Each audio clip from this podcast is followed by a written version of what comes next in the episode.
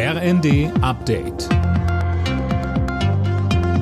Stündlich neu. Auf den Punkt informiert. Ich bin Tom Husse.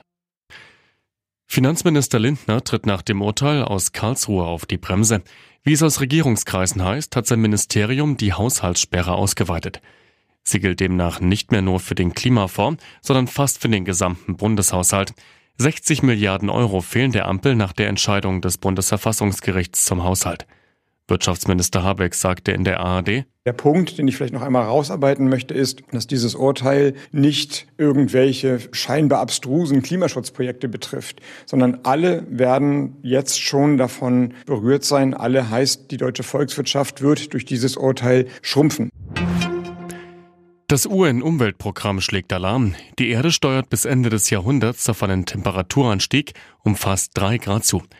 Von den Experten heißt es, um das 1,5 Grad Ziel noch zu schaffen, müssten die Treibhausgasemissionen in den nächsten Jahren halbiert werden. Nach Dutzenden Bombendrohungen gegen Schulen und Behörden Land auf, Land ab hat die Polizei jetzt zwei Verdächtige ermittelt. Sie sollen zumindest für einen Teil der Serie verantwortlich sein.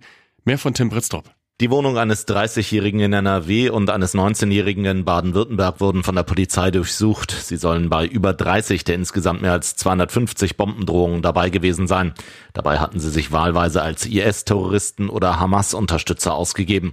Mehr als 30 Mal musste die Polizei ausrücken. Teilweise mussten Gebäude evakuiert werden, darunter auch der Hamburger Flughafen. In den USA wird am Donnerstag Thanksgiving gefeiert. US-Präsident Joe Biden hat kurz vor dem Feiertag traditionsgemäß im Weißen Haus zwei Truthähne begnadigt und so vor dem Backofen bewahrt. Thanksgiving ist die amerikanische Version des Erntedankfestes. Alle Nachrichten auf rnd.de